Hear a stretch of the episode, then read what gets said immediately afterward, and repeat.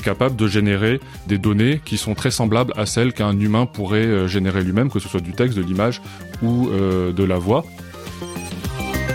Bonjour, bienvenue à l'écoute de Monde Numérique, l'émission 100% tech, chaque samedi sur toutes les plateformes de podcast. Le clonage vocal par intelligence artificielle.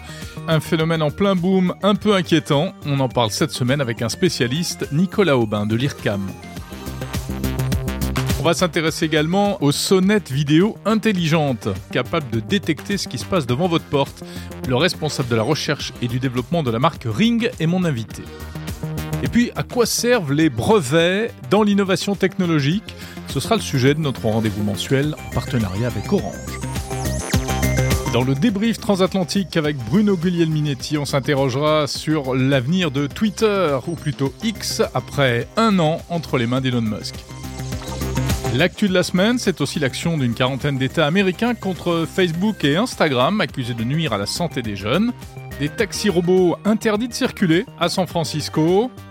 Enfin, Apple annonce une keynote surprise et le fabricant Qualcomm promet un nouveau processeur hyper puissant pour les PC. Bienvenue dans Monde Numérique, l'hebdo du 28 octobre 2023. Monde Numérique, Jérôme Colombin. Ravi de vous retrouver comme tous les samedis pour euh, ce nouvel épisode de Monde Numérique. Monde Numérique, c'est le meilleur de la tech, 50 minutes de news et d'interviews tous les samedis matins sur toutes les plateformes de podcast, sur YouTube et sur les assistants vocaux. Et puis les autres jours de la semaine, eh bien des interviews en version intégrale, euh, des éditos, des actus. Abonnez-vous, n'hésitez pas à en parler à vos amis. Abonnez-vous également à la newsletter de Monde Numérique sur le site mondenumérique.info pour recevoir chaque samedi euh, l'essentiel de l'actu de la semaine et chaque jeudi matin l'édito de la semaine. L'actu de la semaine. L'actu de la semaine, c'est avec Lisa de Bernard. Salut Lisa. Salut Jérôme. Ravi de te retrouver comme chaque semaine pour faire euh, un petit tour des quelques news qu'il ne fallait pas rater dans le secteur tech cette semaine. C'est une première dans l'histoire des réseaux sociaux. Le groupe Meta visé par une plainte aux États-Unis, une plainte émanant d'une quarantaine d'États euh, américains en cause les effets supposés de Facebook et Instagram, qui appartiennent à Meta, on le rappelle, leurs effets sur la santé mentale et physique euh, des plus jeunes. Et oui, Facebook et Instagram seraient trop addictifs, on le savait déjà, mais pour la première fois, les autorités américaines vont plus loin et accusent explicitement Meta d'exploiter des technologies qualifiées de, je cite, puissantes et sans précédent pour attirer et piéger les jeunes et les adolescents afin de faire des profits. Cette plainte est l'aboutissement de plus de deux années d'enquête sur les méthodes des deux plateformes, enquête déclenchée par une fuite de documents massive à l'automne 2021, les fameux Facebook Files, on s'en souvient plus de 20 000 pages de documents internes diffusés par l'ingénieur Francis Hogan, ex-employé de Facebook, indiquant par exemple qu'Instagram crée des problèmes de dépendance chez les jeunes et impacte l'image et l'estime de soi sans que Meta n'ait cherché à régler le problème. Depuis cette affaire, Meta a tenté de noyer le poisson en ajoutant euh, de nouveaux outils de contrôle parental ou de gestion du temps d'écran et les États américains estiment que Facebook et Instagram ont été conçus pour manipuler les jeunes utilisateurs afin de les inciter à utiliser les plateformes de manière compulsive. Et Meta est également accusé d'enfreindre la loi en matière de confidentialité des données personnelles des enfants. Oui, on sait que les plateformes euh, ont utilisé vraiment des techniques hyper évoluées euh, venant des neurosciences hein, pour renforcer euh, l'addiction de, ces outils. alors, que réclament concrètement ces 40 États américains? Eh bien, d'une part, que Meta cesse de faire appel à des pratiques addictives et d'autre part, que des amendes soient infligées à l'entreprise. Vous faites peut-être partie des millions de personnes qui, euh, voulant en savoir plus sur leur patrimoine génétique et notamment euh, sur leur ascendance, ont fait appel à l'entreprise américaine 23andMe spécialisé dans les tests ADN. Alors pourtant c'est interdit hein, en France de faire des tests ADN, mais on sait que ça n'a pas empêché certains de faire appel malgré tout à cette société ou à d'autres. Seulement voilà, euh, ce que l'on craignait, euh, si je puis dire, euh, est arrivé. Eh bien, 23andMe a été piraté et les données de 14 millions de clients seraient dans la nature, Lisa. Et oui, l'affaire remonte en fait au 4 octobre. La base de données piratée de 23andMe aurait été euh, repérée par un site spécialisé Blipping Computer qui a découvert un certain nombre de fichiers clients sur un forum de revente de données volées sur le dark web. Les données euh, avaient été euh, subtilisées par un pirate qui affirme avoir extrait la moitié des fiches contenues dans la base de données. Il faut savoir que cette base de données contient celle de dizaines de millions d'utilisateurs américains, mais aussi de multiples nationalités dont des Français. Un million de profils contenant même les adresses mail des clients se sont donc retrouvés mis en vente entre 1 à 10 dollars. 23andMe se défend euh, d'être responsable de ce vol de données. Pour l'entreprise, le pirate a pu accéder à ces données sensibles à cause de l'insouciance des utilisateurs qui auraient euh, utilisé les mêmes identifiants sur d'autres sites web qui ont été eux-mêmes piratés. Alors ça, donc, c'était début octobre. Hein, on s'est aperçu que euh, ce, premier piratage et récemment rebondissement, euh, une nouvelle salve euh, de données a été euh, mise en vente. Golem a encore frappé. Golem, c'est le, c'est le pseudonyme du pirate. Et celui-ci continue de semer la terreur. Il promet de mettre en vente prochainement l'ensemble de ces informations. Il a d'ailleurs commencé puisqu'il a dévoilé un nouveau paquet de données concernant cette fois-ci 4 millions d'utilisateurs. Le pirate affirme qu'il y aurait notamment les données, je cite, des personnes les plus riches des États-Unis et d'Europe occidentale. Alors en réaction, le porte-parole de 23andMe a affirmé qu'il était au courant et que les données étaient en cours d'examen afin de déterminer si elles sont légitimes. L'affaire euh, fait beaucoup de bruit hein, aux États-Unis et un sénateur, Bill Cassidy, a même euh, décidé euh, de demander à l'entreprise de s'expliquer. Bill Cassidy, membre de la commission sénatoriale de la santé. On reste aux États-Unis avec une mauvaise nouvelle pour les robots taxis de San Francisco. Et oui, on sait que des taxis autonomes sont autorisés euh, à circuler depuis plusieurs mois. Eh bien, euh, l'un des opérateurs, la marque Cruise, euh, filiale du géant General Motors, elle n'a plus le droit de faire rouler ses véhicules. Le département californien des véhicules à moteur, le DMV, a décidé de suspendre le déploiement de ces véhicules et a appelé la marque à retirer sans délai ses automobiles déjà en service. Motif, l'autorité californienne les juge trop dangereux. Cette décision fait suite à un accident en date du 2 octobre dernier dans lequel un véhicule de la compagnie a malencontreusement traîné sur plusieurs mètres une piétonne. En fait, la victime avait été renversée par un autre véhicule conduit lui par une vraie personne. Elle est tombée sous les roues d'un taxi cruise qui lui a donc roulé dessus. Donc euh, bien évidemment, a tout de suite réagi, hein, notamment en déclarant euh, qu'ils allaient procéder à une analyse afin d'améliorer les capacités de réponse de ces véhicules. Mais le DMV n'a rien voulu savoir. Apparemment, l'administration n'a pas apprécié que la marque refuse de diffuser la totalité des enregistrements vidéo de l'accident. Et on précise que euh, la piétonne a été grièvement blessée, hein, je crois, mais elle n'est pas décédée. Et en tout cas, c'est un coup dur pour General Motors hein, et pour les taxis autonomes en général, on va dire. Mais et en fait, c'est étonnant parce que moi, je trouve que ça soulève une vraie question. Euh, finalement, euh, on est presque plus exigeant avec des voitures autonomes qu'avec des voitures normales, hein, puisque on leur applique une tolérance zéro, euh, ce qui en fait n'est pas le cas avec les, les conducteurs humains. Donc, c'est assez révélateur cette histoire. Une keynote euh, surprise euh, signée Apple. On l'avait pas vu arriver celle-là. Et voilà, Apple a dégainé une invitation euh, tout récemment pour annoncer un événement, une annonce qui aura lieu lundi prochain. Alors en fait, ce sera un horaire inhabituel. Il sera 17h à Cupertino, en Californie, au siège d'Apple. Il sera 1h du matin en France. C'est pas très sympa pour nous, ça. En plus, ce sera en pleine nuit d'Halloween. Alors Lisa, est-ce qu'il faut préparer les bonbons? Est-ce qu'on va avoir peur euh, avec cette keynote Apple? Eh bien, écoute, Jérôme, on va peut-être avoir peur puisque la keynote s'intitule Scary Fast, littéralement effroyablement euh, rapide ou quelque chose comme ça. Alors, qu'est-ce qui sera rapide? Eh bien, sans doute le nouveau processeur M3 d'Apple qui devrait faire son apparition sur les nouveaux iMac, donc les ordinateurs de bureau euh, de la marque à la pomme. Les puces M1 n'ont pas évolué euh, depuis 2020.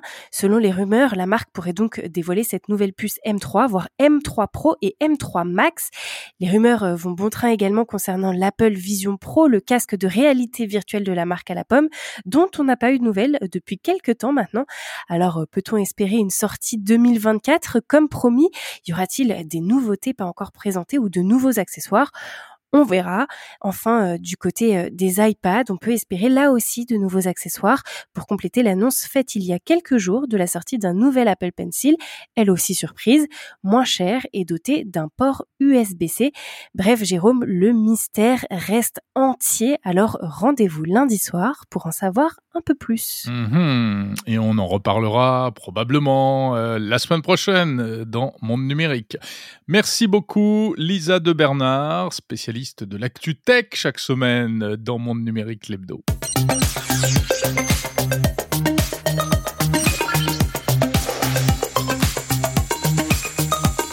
L'innovation de la semaine. L'innovation de la semaine, justement, puisqu'on parlait de microprocesseurs à l'instant, euh, puisqu'Apple, visiblement, s'apprêterait à dévoiler un nouveau processeur M3, eh bien, l'événement est venu euh, il y a quelques jours du côté du, du fabricant américain Qualcomm.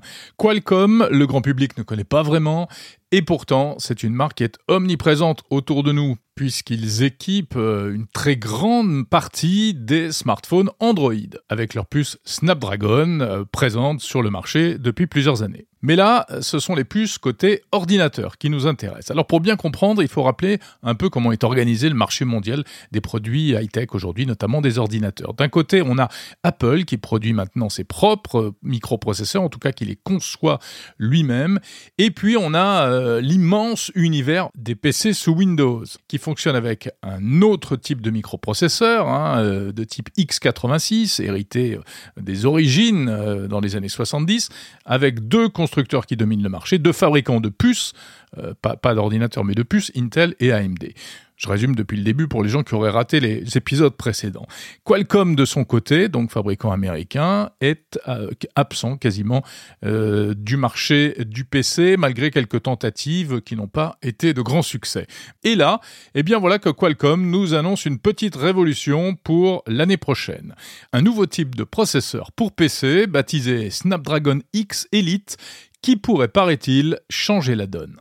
Car le problème des processeurs actuels x86, c'est qu'ils sont de plus en plus à la ramasse face aux puces d'Apple, euh, qui ont vraiment introduit euh, une puissance euh, nouvelle avec très peu de, dissipation thermique, enfin ils chauffent très peu, donc c'est un avantage. Et puis en termes d'autonomie électrique, on est passé, on est entré dans de nouvelles dimensions hein, depuis quelques années avec des ordinateurs qui tiennent 15 heures, 18 heures, 20 heures sans qu'on ait besoin de les recharger dans le monde Windows, on est encore un peu en retard. Mais voilà, donc le Snapdragon X Elite devrait changer la donne. Gravé en 4 nanomètres, ce processeur offrira, selon Qualcomm, des performances jusqu'à 50% plus rapides que l'actuelle puce M2 d'Apple.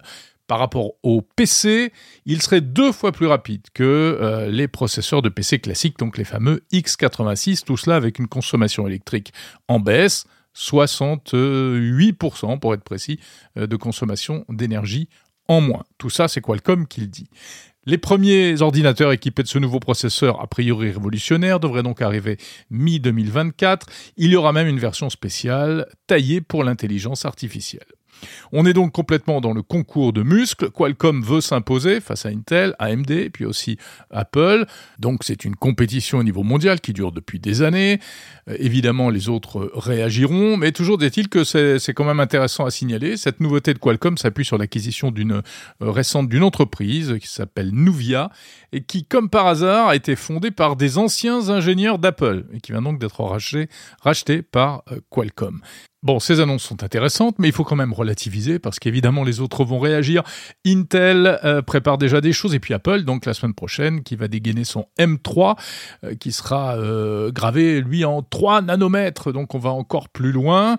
En plus, le nouveau processeur de Qualcomm est basé sur ce qu'on appelle l'architecture ARM, donc différente du x86, et ça peut poser des problèmes de compatibilité logicielle.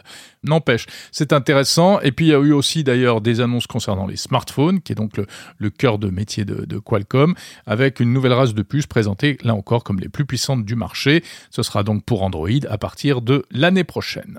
Voilà. Il est temps à présent de passer au débrief transatlantique.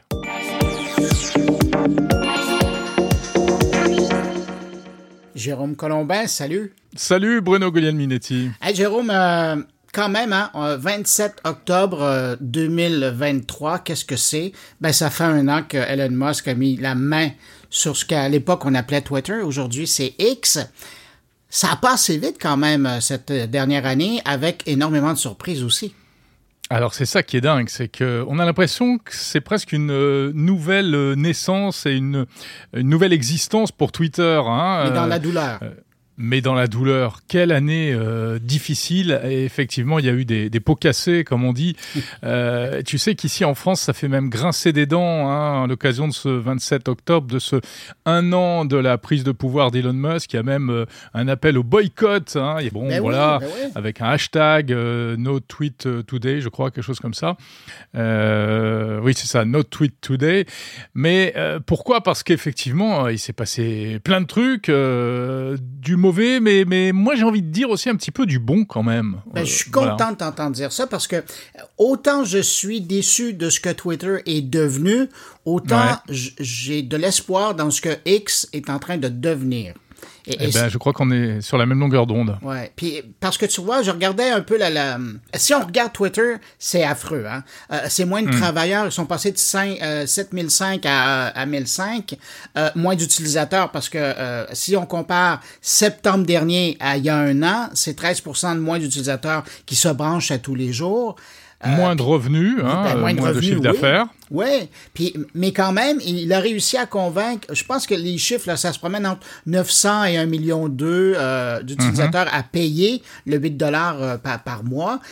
Donc, c'est une transition, ça se fait avec énormément de douleur, mais si on regarde le point euh, que semble vouloir atteindre Elon Musk, ben on est en route vers quelque chose. Euh, juste cette semaine, il y a eu euh, le commencement du déploiement du service d'appel audio et ou vidéo euh, sur Twitter, ben là on est vraiment vers quelque chose. Quand on sait que euh, il est en train, ben là d'abord aux États-Unis, puis probablement on le souhaite par la suite à, à travers le monde, mais s'entendre avec les autorités locales pour accepter le paiement, pour que pour que X devienne une, une, plateforme de paiement comme WeChat l'est depuis longtemps.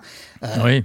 Est-ce que Meta n'a jamais réussi à faire euh, C'est pas rien là. Il y a énormément d'accomplissements, mais quelle douleur, quelle Quelle histoire pour arriver à ça?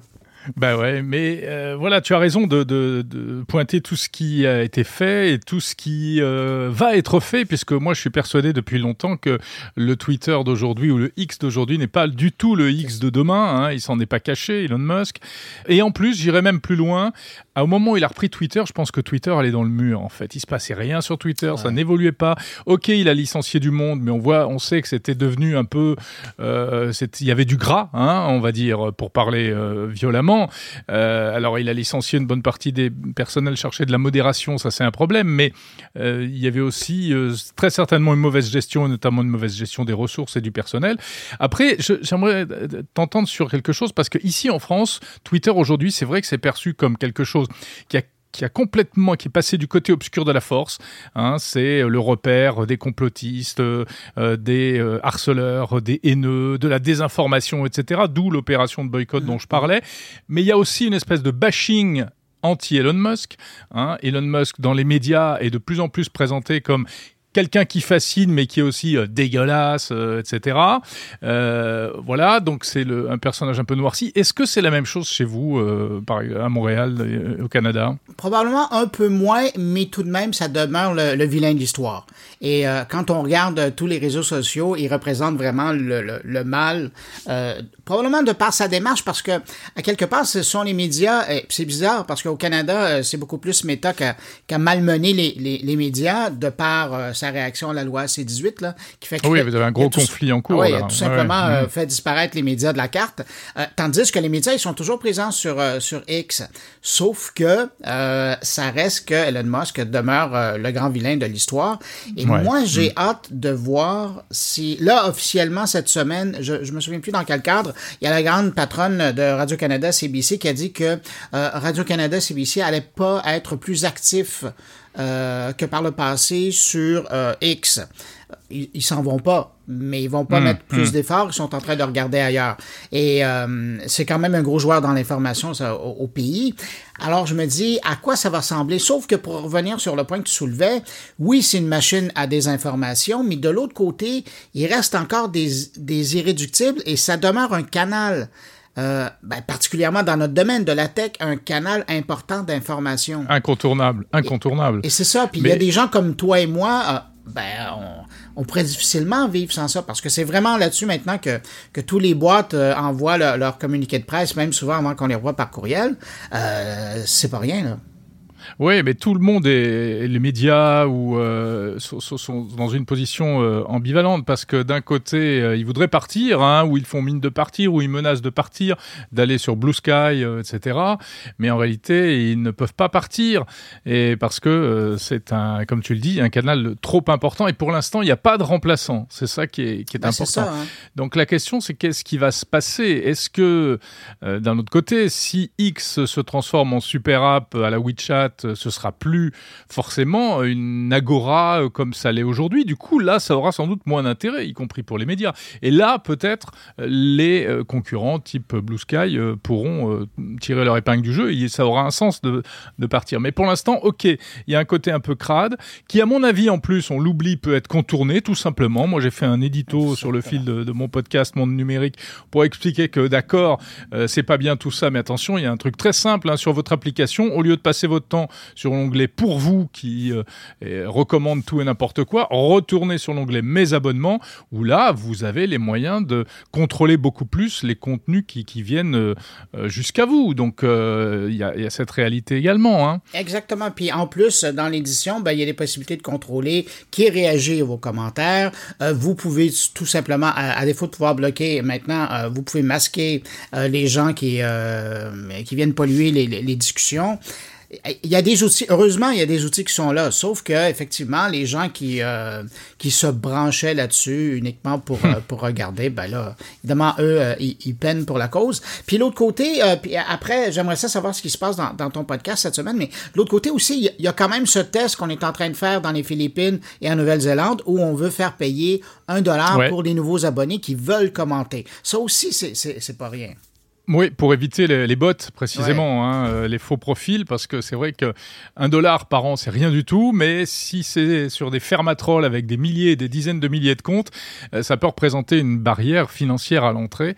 Euh, Est-ce que ça peut limiter les dégâts? Ils ont dû un peu faire leurs calculs, peut-être, on verra bien. Ouais, mais ce Et qui est c'est là- embêtant, Jérôme, c'est que Ouais. la, la dernière étude là, qui est sortie sur le, le genre qui disait que 75% des comptes avec une badge bleue diffusent la désinformation. Oui, Ça- ouais, imagine, absolument. là, tu sais, c'est... Non, mais c'est un phénomène inquiétant. Après, l'étude, elle est un peu, euh, un peu sujette à caution. Hein. C'est apparemment, elle est un peu critiquée ici en France On que ramène ça à 50 si tu veux. Ouais. C'est Bon, quand ok, même, allez, hein. ça- je te le fais à 50, ça marche. Je te le fais à Bon, ça- 50. ah, je te livre ça demain. Ça reste, ça reste quand même important, euh, c'est certain, c'est sûr. Mais bon, Musk, ça vraiment, c'est fascinant. Moi, je suis en train de lire la biographie euh, hein, par Walter Isaacson. J'imagine que toi aussi. Voilà, bien sûr, tu me la montres euh, à l'image. Et bah, ça apprend plein de choses aussi sur le caractère du personnage. Quoi. Ce mec, il vient d'un pays où tout se réglait à coups de poing. Il a été harcelé. Il a Mais- un père que totalement même- défaillant Ah. et débile. Ouais, mais tu as quand Voilà. même découvert que c'est à Montréal qui, qui l'a appris que, la vie hein, et que les humains étaient a quand été même bons. civilisé. Oui, Ah, Oui. moi j'ai adoré Oui, oui, ça. Je, je me souvenais pas. Je savais qu'il est arrivé au, Canada, euh, mais je savais pas qu'il est arrivé à Montréal. Et c'est vraiment à Montréal qu'il a pris le contact avec avec la la, la vie. euh, Mais c'est normal, c'est tellement agréable Montréal. Franchement, c'est la civilisation par rapport à chez nous. Hein, les gens et, et sont de peu gentils, importe où vous arrivez c'est dans le monde. Et- Mais écou- oui. oui, écoutez bien Ah non, Jérôme mais- et Elon Musk, ils ont C'est raison. un havre de paix, j'adore. Écoute, Bon. sur ces grandes vérités, hein, on n'est pas du Ouais. tout dans la désinformation. Jérôme, de, de quoi tu parles cette semaine dans ton podcast? Ah, alors cette semaine, je parle de clonage vocal. Tu sais, les possibilités Oui. d'imiter, de refaire les voix. Je trouve ça fascinant. Je suis allé interviewer un chercheur euh, de l'IRCAM, qui est un grand centre de recherche à Paris. Et puis, je parle aussi de vidéos intelligentes à la maison avec les nouvelles caméras Ring. Et je parle de brevets brevet euh, dans l'innovation technologique, notamment chez l'opérateur Orange. Et toi, de quoi parles-tu cette semaine Ben écoute, euh, discussion avec euh, l'innovateur en chef du Québec parce qu'il y a une grande consultation. Euh, tu sais qu'au au, ben, au Québec, mais c'est vrai chez vous aussi, mais il y a une loi là qui est en, en train de se travailler pour encadrer l'intelligence artificielle. Ben là, il y a une grande consultation publique et il y a Luc Sirois, donc l'innovateur en chef, avec qui je discute de cette consultation qui se fait la semaine prochaine. Innovateur reviens... en chef, j'adore ce titre. Ben oui, génial. Je sais pas innovateur pourquoi vous avez en pas chef. ça, vous. Oui, je suis le chef des innovateurs. Exactement. Et il, il traverse le Québec pour parler, euh, pour prêcher la bonne parole. C'est vraiment, euh, vraiment impressionnant comme boulot. Euh, sinon, je parle avec des gens de la SODEC, qui sont des gens qui carburent à financer le développement de la culture. Là, ils ont un nouveau programme pour les producteurs de, de numérique. Alors, on, on essaie d'en voir Ah, intéressant. un, un peu plus clair, oui. Et puis, sinon, je parle de CCTT. Ça, essentiellement, Qu'est-ce que c'est que ça? ben, au Québec, là, on a les universités pour les, les, les grandes études. Et puis, entre l'école secondaire et l'université, il y a les cégeps. Et à l'intérieur des cégeps, il y a beaucoup de, de corps euh, de métiers où on fait de la recherche, notamment dans l'informatique euh, ou euh, des, des sciences, des, ben, justement des sciences. Et là, de plus en plus, ils sont en train d'essayer de se positionner comme étant des, des interlocuteurs aux entreprises qui cherchent des labs, des endroits où faire de la recherche et prendre de, leur, de ces étudiants-là et de les amener chez eux. Alors, je parle avec des gens de CCTT qui, là, ben, finalement, ont décidé de, de, de, de livrer le secret parce que ça fait des années qu'ils existent, mais et- ils étaient dans leur coin, ils faisaient leur boulot. Puis là, Et maintenant, grâce à toi, eh ben, enfin, maintenant, tout le monde va savoir qu'ils sont là et ce qu'ils font. je fais ma part. Je fais ma part. hey, Jérôme, je te, laisse, je te laisse poursuivre avec tes auditeurs, puis moi, je poursuis avec les miens, puis je te dis à la Eh ben, semaine toi, prochaine. absolument. Salut Bruno, à la semaine prochaine. Bye. Monde numérique, le meilleur de la tech. Il est temps de passer aux invités de Monde Numérique l'hebdo.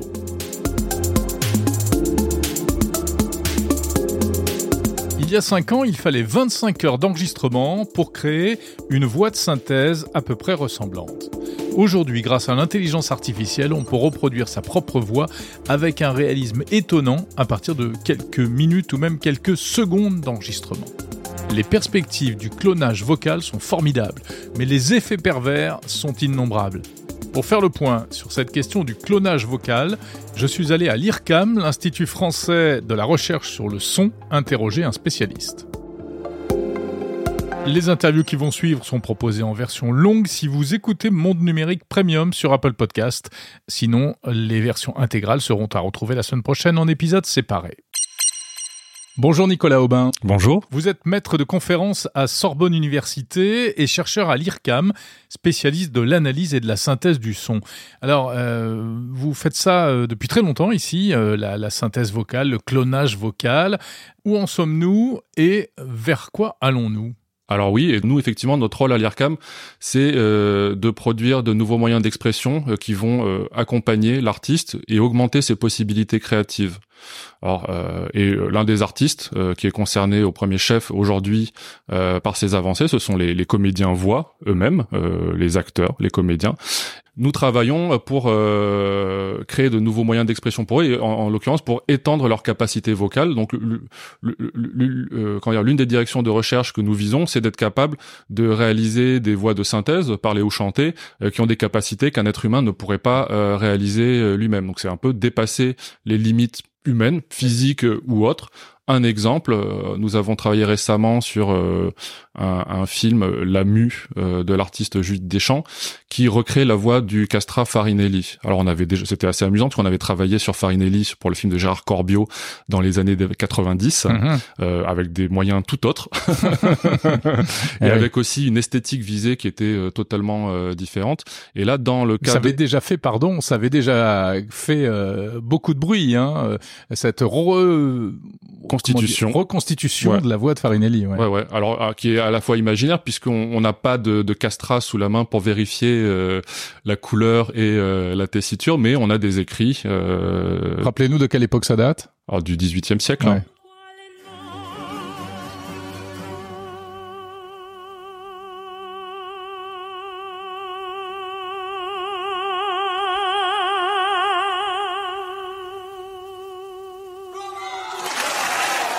Et donc aujourd'hui, on a reconstruit un, un, castra de manière artificielle avec un réseau de neurones, mais avec cette idée de lui donner une tessiture euh, qu'un être humain euh, qui, est, qui, est, inatteignable par un être humain. Par exemple, je sais pas, je vous dis 12 octaves euh, de chant, de hauteur de chant, euh, avec une couleur. Donc c'est énorme. Ah oui, c'est énorme. Un être humain est incapable euh, d'avoir une telle tessiture vocale. et avec donc une couleur et un naturel qui continue à sonner comme une voix humaine chantée. Donc vous inventez des voix qui n'existent pas. C'est ça. Nous avons tout un, ensemble de recherches pour reprendre, corriger, manipuler des enregistrements de comédiens euh, déjà euh, euh, déjà enregistrés pour lequel par exemple on voudrait remodifier a posteriori. Donc on imagine dans un dans une production cinématographique, on a fait une prise comédien voix, puis on se rend compte ou le, le directeur artistique ou le réalisateur se rend compte que cette prise n'est pas satisfaisante le comédien n'est pas disponible, il est déjà parti sur notre projet. Ça peut être éventuellement une personnalité encore plus compliquée à faire revenir en studio. Donc on pourrait imaginer euh, redessiner euh, localement euh, sa voix avec son accord bien entendu pour pouvoir reprendre une expression, une intention, une expressivité vocale. Est-ce qu'on arrive véritablement Alors on est toujours étonné des progrès qui sont faits par rapport à ce qui existait avant, etc. Malgré tout, pour avoir testé quelques-uns de ces outils qui sont fantastiques certes, mais on a l'impression qu'il manque toujours quelque chose.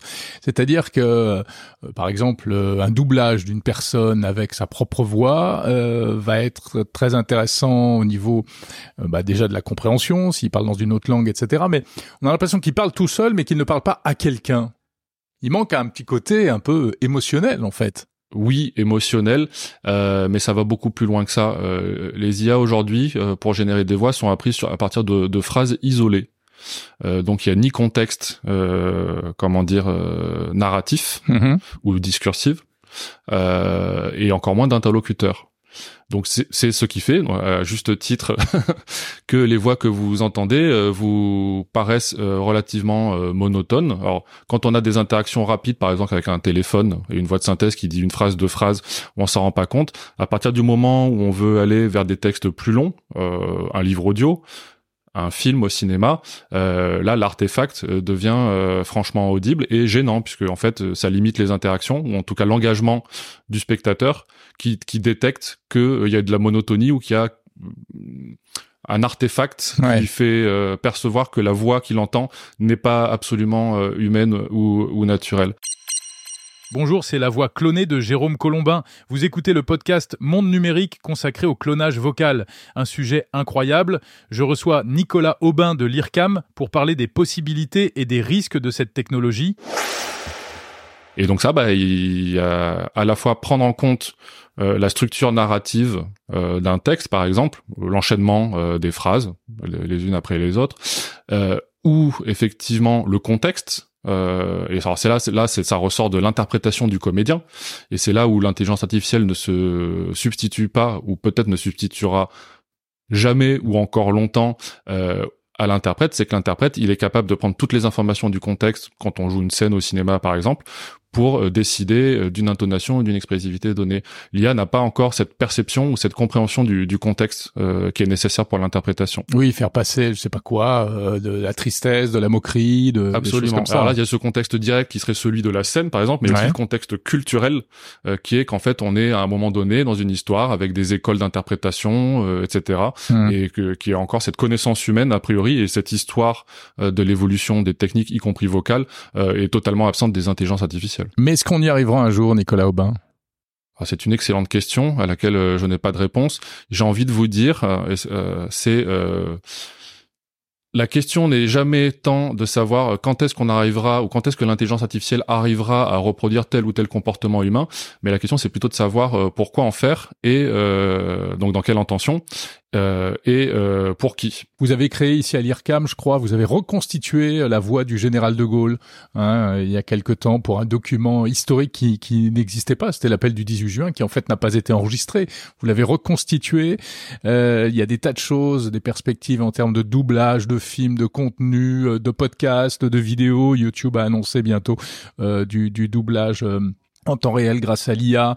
Euh, je déroule, hein, mais Samsung, Google euh, commencent à mettre dans leur smartphone des systèmes qui peuvent répondre automatiquement à des appels euh, non sollicités, mais avec notre propre voix, euh, etc., etc. Mais, mais il y a euh, toutes les dérives hein, qu'on voit apparaître à toute vitesse, donc les deepfakes, la désinformation, des activités criminelles, de la fraude, des fausses demandes, des fausses prises d'otages avec demande de rançon, etc.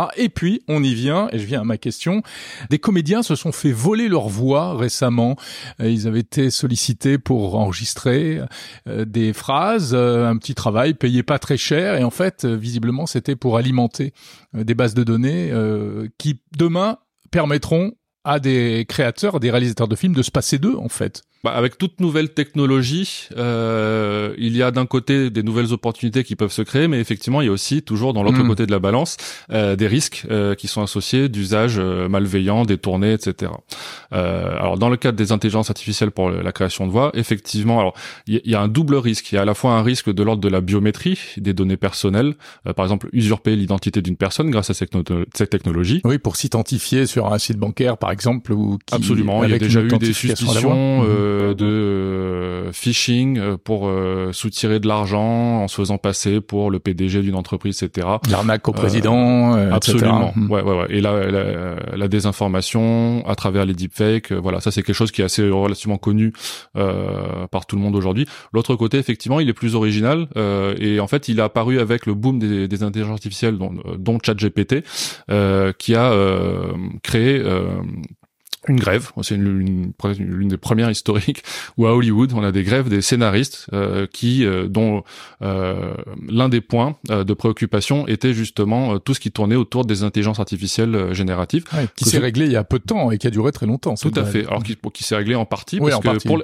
avec les scénaristes, mais les, les comédiens eux-mêmes sont toujours se sont rajoutés à ces préoccupations. Donc c'est le l'UVA, l'Union of Voice Artists, qui, qui est le un rassemblement des comédiens voix euh, du monde entier euh, et qui ont justement qui sont venus qui ont écrit des, textes justement pour exprimer également leurs préoccupations euh, sur le, le non-contrôle des intelligences artificielles dans le cadre justement ou l'impact que peut avoir les, intelligences artificielles génératives dans le cadre de leur métier. Est-ce que les, comédiens, notamment spécialisés dans le doublage, sont menacés?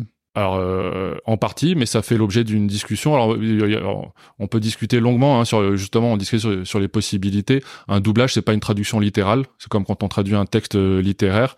Euh, il y a justement une mise en contexte culturel, sociétal, et la prise en compte d'un contexte donc qui n'est pas encore accessible aux intelligences artificielles, mais peut-être demain. mais effectivement, il y a, y a, tout. Alors, avant de comment dire de remplacer les métiers, euh, ce qu'on ne souhaite pas nous à l'IRCAM, on travaille euh, pour euh, créer des outils qui sont des outils d'aide ou d'assistance à la création. Donc c'est c'est c'est une collaboration, si vous voulez, coévolution aussi entre l'humain, l'artiste et la machine, mmh. vue en tant qu'outil d'aide, même intelligent. Euh, mais un outil d'aide. Donc c'est un, super outil, c'est un, un, pinceau par exemple euh, qui vous fait des propositions euh, éventuellement de continuation pour de, pour de la peinture sur des textures, etc. Mais ça reste un outil. Merci beaucoup, Nicolas Aubin, spécialiste de l'analyse et de la synthèse de, de la voix et du son à Sorbonne Université et à l'IRCAM.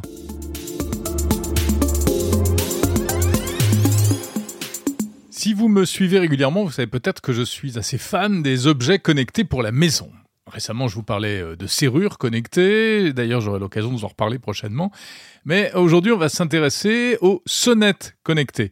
Et euh, plus exactement à ce qu'on appelle les sonnettes vidéo. Des sonnettes hein, à mettre devant sa porte avec une caméra à l'intérieur et euh, auquel on accède depuis son smartphone via une appli. Eh bien, ces caméras sont de plus en plus intelligentes. Pour en parler, je reçois le responsable de la R&D de la marque américaine Ring, filiale d'Amazon. C'est un Français. Bonjour Laurent Brisdou. Bonjour Jérôme. Vous êtes directeur euh, recherche et développement spécialisé dans la, vision par ordinateur chez Ring. Ring, euh, marque américaine bien connue euh, d'objets connectés pour la maison. On trouve de la vidéo dans, plusieurs de vos produits aujourd'hui. Pour quelles raisons? Oui, tout à fait. Donc ça, ça, a commencé avec, avec la, la, vision par ordinateur, étant donné qu'on avait une caméra. Et, l'idée, c'était de, rendre l'appareil un peu plus intelligent. Donc, une sonnette, quand, quelqu'un s'approche de votre maison, certaines personnes vont, appuyer sur le bouton, vous allez pouvoir répondre et vous savez, qu'il y a quelqu'un. Mais, des fois, il se peut que ce soit quelqu'un qui passe devant chez vous, qui passe devant chez vous, qui s'approche, qui repart, vous savez pas forcément. Donc, on a commencé à rajouter des fonctions qui permettent d'automatiser un petit peu euh, la détection de ce qui se passe devant chez vous, étant donné qu'on a la caméra. Et euh, ça permet deux choses. La première, c'est que ça vous permet euh, de recevoir des notifications seulement quand il y a quelque chose qui vous intéresse. Et ça permet aussi de filtrer les choses qui ne sont pas importantes. par exemple, une personne veut, veut pas forcément euh, recevoir des notifications, on en reçoit plein sur nos téléphones de nos jours, à chaque fois qu'il y a un chat qui passe devant la maison. Donc euh, l'intelligence artificielle, là, à, partir de, de, de, vision par ordinateur, va vous permettre d'éliminer cette, euh, cette fausse détection que vous ne voulez pas recevoir. Mais dans le cas où c'est par exemple quelqu'un qui dépose un colis devant chez vous, vous voulez recevoir une alerte, dans ce cas-là, euh, on va pouvoir détecter qu'il y a un colis qui a été déposé devant chez vous et vous saurez qu'il ah, y a un colis devant chez vous. Si vous n'êtes pas là, rentrez peut-être plus vite parce que on ne sait pas combien de temps il va être là. On a aussi des, caméras. On a une caméra qui s'appelle euh, la caméra DoorView. C'est une caméra qui va remplacer le Judas. Donc il y a une petite caméra qui va dans le Judas. Ça vous permet euh, d'avoir euh, la même chose que si vous étiez à l'extérieur, sauf que c'est dans, un appartement à l'intérieur. Donc vous pouvez voir ce qui se passe devant votre votre, votre porte d'appartement. Donc plus euh, vous êtes intelligent, plus vous allez pouvoir envoyer des notifications euh, qui sont personnalisées. Euh, donc par exemple, sur une sonnette, personnellement, moi je préfère seulement être notifié quand il y a quelqu'un de forme humaine qui s'approche plus ou moins à 2-3 mètres de ma porte. Tout le reste, je n'ai pas besoin de savoir, ça m'intéresse pas. Moi, j'ai besoin de savoir que quelqu'un s'approche de chez moi, soit parce que il va y avoir une livraison, soit parce qu'il y a quelqu'un je sais pas, qui veut regarder euh, à travers ma porte, savoir ce qui se passe à l'intérieur, ou, j'attends simplement la, visite d'un ami et je vais pouvoir être là, aller leur ouvrir, quelque chose comme ça. Donc c'est là où l'intelligence vous permet de faire quelque chose qui vous convient le plus. C'est super pratique, mais évidemment ça pose des questions euh, de respect de la vie privée. Euh, en France, on n'a pas le droit de filmer comme ça la voie publique et tous les gens qui passent euh, devant chez soi. Nous, ce qui est le plus important, premièrement, c'est qu'on est très transparent sur ce que nos produits font, ce qui permet à nos utilisateurs de savoir ce que le produit fait. Et on, on met ensuite en place, on a mis ensuite en place des fonctionnalités qui permettent d'aider les utilisateurs à respecter euh, les régulations dans, leur pays. Donc ça varie de, pays en pays, mais en général, euh, tous les pays, dans tous les pays, c'est faut pas, faut pas enregistrer son voisin. Donc on a des fonctions comme par exemple euh, les, les, zones privées, ou je sais pas comment ça s'appelle en français, mais des zones privées, ça vous permet de mettre un carré noir si par exemple votre, votre caméra elle, elle voit un petit peu chez le voisin ou la voie publique. parce que le champ de vision est assez large, vous allez capter un peu de tout et euh, selon comment elle est positionnée. Donc ça vous permet de mettre un, panneau noir et euh, tout ce qui est enregistré dans cette zone sera complètement noir et ne pourra pas être enregistré. On a aussi des fonctions qui permettent de supprimer l'enregistrement des sons. Par exemple, si votre caméra est un peu trop proche euh, d'un voisin ou la voie privée qui vous permettent et elle, puisse enregistrer des choses qu'elle ne devrait pas, vous permet, elle vous permet, on vous permet de contrôler tout ça. Alors toujours en termes de respect de la, vie privée, il euh, y, a eu dans le passé hein, euh, euh, quelques soucis chez Ring. Amazon a été poursuivi hein, parce que des employés avaient eu accès à des, images confidentielles. Aujourd'hui, il semble que le problème soit réglé, mais d'une manière générale, comment est-ce que vous abordez la, question de, la confidentialité et de la sécurité des données, de ces données-là? C'est très important pour nous, à Ring et Amazon vous avez un produit euh, avec un, enregistrement numérique vidéo, que ce soit la sonnette ou la caméra, avec stockage euh, dans, le, cloud. Donc, il va y avoir une transmission. Et, euh, donc, on encrypte ça, nous, entre nos serveurs. Et nous avons aussi une fonction qui permet d'encrypter de bout à bout. Donc là, c'est le client qui décide de garder le, contrôle complet de sa vidéo donc on peut on peut rien faire avec. Vous pouvez rien faire, c'est-à-dire que personne chez Ring ne peut accéder et ne peut voir les images, c'est ça que vous voulez ah, dire C'est le concept de l'inscription bout à bout. C'est seulement entre votre votre caméra et, votre téléphone. Euh, vous perdez le téléphone ou vous perdez la clé et il euh, n'y a personne qui peut qui peut récupérer la, vidéo. Donc ça c'est pour euh, tous nos produits, donc c'est une, une, option. donc pour les gens qui veulent ce niveau de sécurité. Maintenant, pour moi, ce qui, euh, pour la, euh, euh, la vision par ordinateur, si c'est embarqué, dans ce cas-là, je peux le faire au niveau de la caméra. Donc, je vais pouvoir mes algorithmes, c'est pas moi, mes algorithmes vont pouvoir observer la vidéo et faire une détection s'il détecte, par exemple qu'il y a un colis. Merci beaucoup, Laurent Brisdou, directeur recherche et développement Computer Vision chez Ring. On va parler d'un élément très important dans l'innovation technologique, la question des brevets. C'est notre rendez-vous mensuel en partenariat avec Orange. Bonjour Lise Briouet.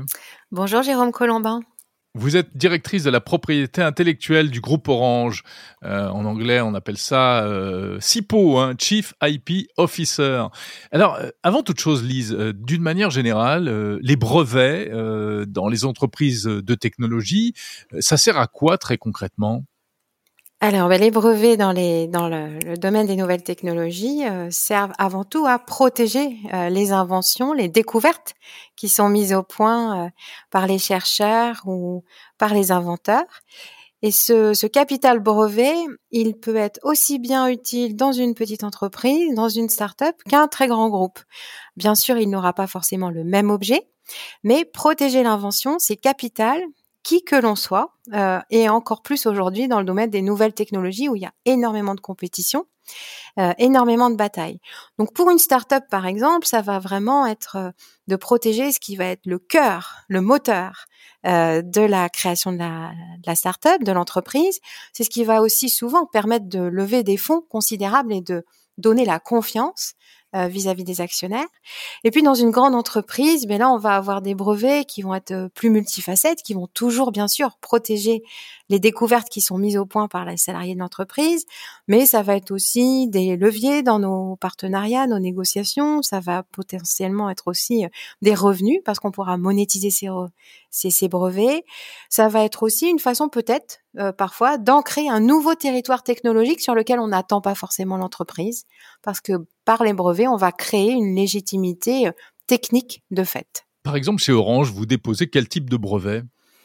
Alors chez Orange, on dépose euh, déjà beaucoup de brevets, presque un brevet par euh, jour travaillé. on a un portefeuille aujourd'hui qui se rapproche des 10 000 brevets. Et donc, on a des brevets sur de multiples sujets, des sujets qui sont vraiment le cœur de nos métiers. Euh, sur la technique, les réseaux, les infrastructures, la radio, euh, les codecs, etc. Et puis on va avoir des brevets qui sont sur des univers qui sont euh, plus différents, qui vont aller chercher euh, plus d'originalité, qui, ont, qui vont plus être plus en marge entre guillemets de nos gros enjeux cœur business. Et puis, on va aussi avoir des brevets qui dessinent notre futur technologique, des brevets, des paris pour dans 10 ans, dans 15 ans, sur le quantique, sur l'intelligence artificielle, sur la cybersécurité, sur la cryptographie. Voilà.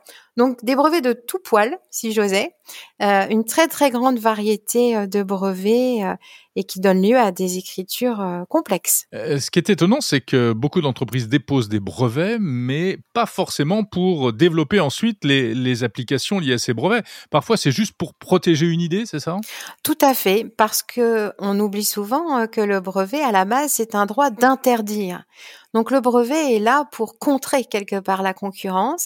C'est vrai que dans le domaine de l'industrie des télécoms, on fonctionne un petit peu différemment parce que beaucoup de nos brevets, au contraire, sont mis quelque part au service du bien commun et de nos technologies ouvertes, accessibles à tous pour favoriser l'adoption des générations euh, euh, de réseaux mobiles, par exemple, comme la 4G, la 5G.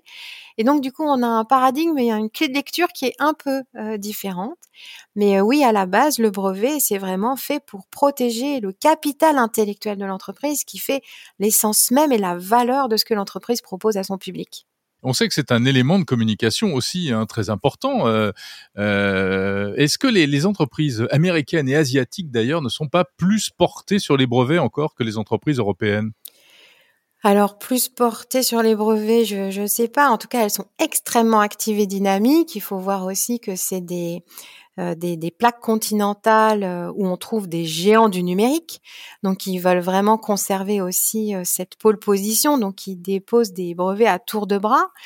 En Europe, on a quand même une, une dynamique inventive qui est très très forte et qui est aussi répartie sur les grandes entreprises, les plus petites, toute industrie confondue.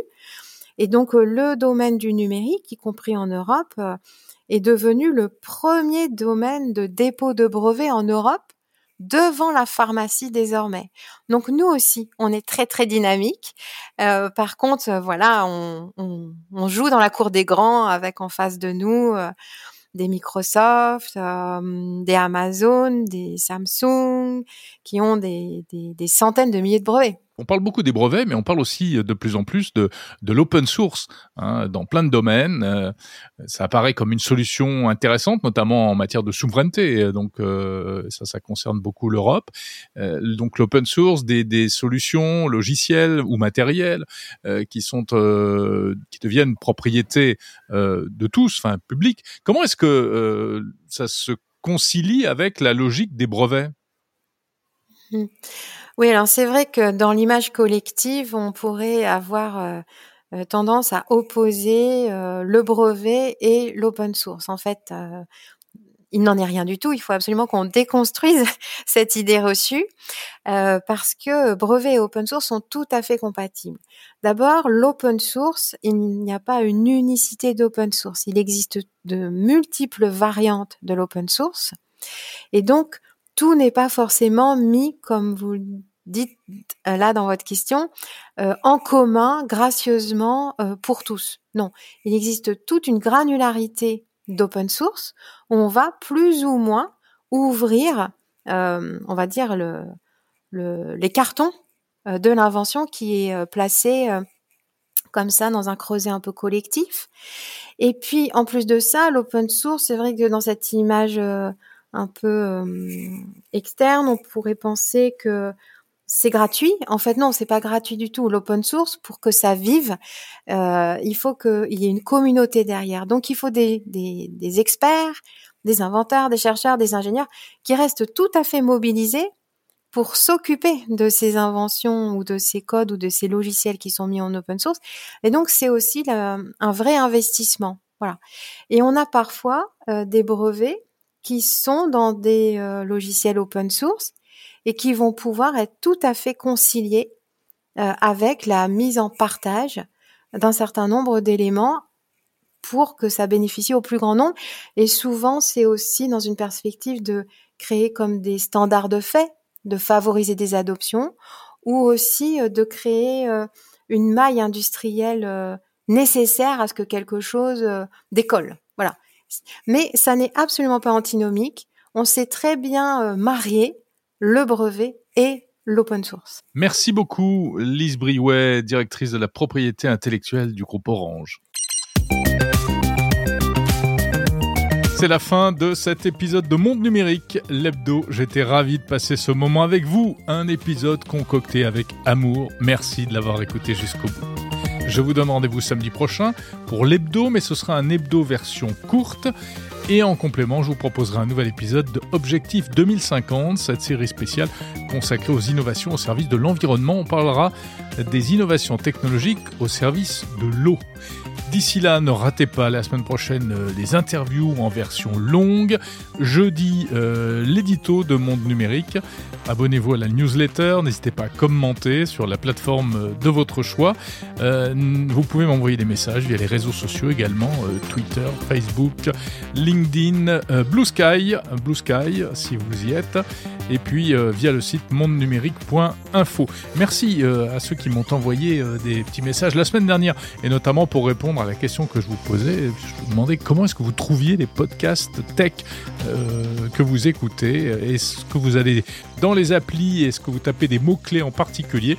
Bah, N'hésitez pas à me le faire savoir si vous avez encore des choses à me dire à ce sujet-là. Vous retrouverez également sur le site mondenumérique.info, je le précise, les transcriptions écrites des interviews si ça vous intéresse. Voilà, c'est fini. Parlez de ce podcast à vos amis, incitez-les à s'abonner. Je vous souhaite une très bonne semaine pleine de tech. Salut